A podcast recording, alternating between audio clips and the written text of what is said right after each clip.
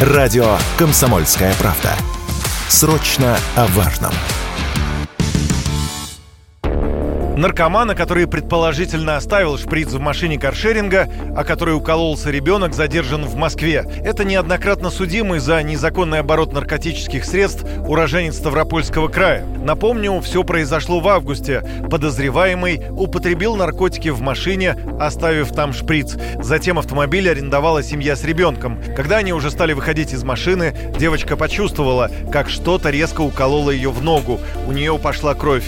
Отец проверил место под задним сиденьем и увидел торчавший открытый шприц, в котором была жидкость светло-бежевого цвета. После произошедшего он записал видео. Я, осматривая машину, не смог заметить в промежутке вот здесь, вот здесь вот торчал шприц.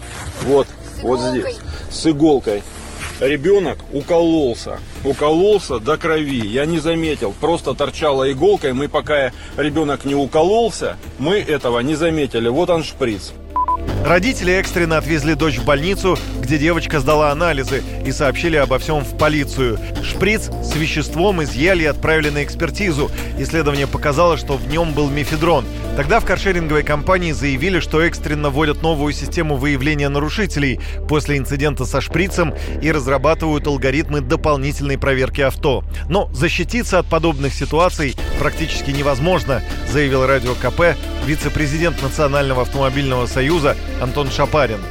К глубокому сожалению, каршеринг – это общественный транспорт, по большому счету. Пользоваться им могут очень многие люди. Такая ситуация может случиться и в автобусе, и в троллейбусе, и в каршеринге, и в подъезде, и где угодно еще. По одной простой причине – количество людей, которые употребляют наркотики в стране исключительно велико. Поэтому, э, конечно, э, ключевой в данном случае совет для людей – это учитывать, что наркотиков вокруг исключительно исключительно много, быть готовым к тому, что их могут найти дети, быть, соответственно, на чеку, обращаться в правоохранительные органы.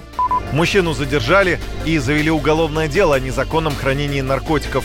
Расследование контролирует московская прокуратура. Юрий Кораблев, Радио «Комсомольская правда».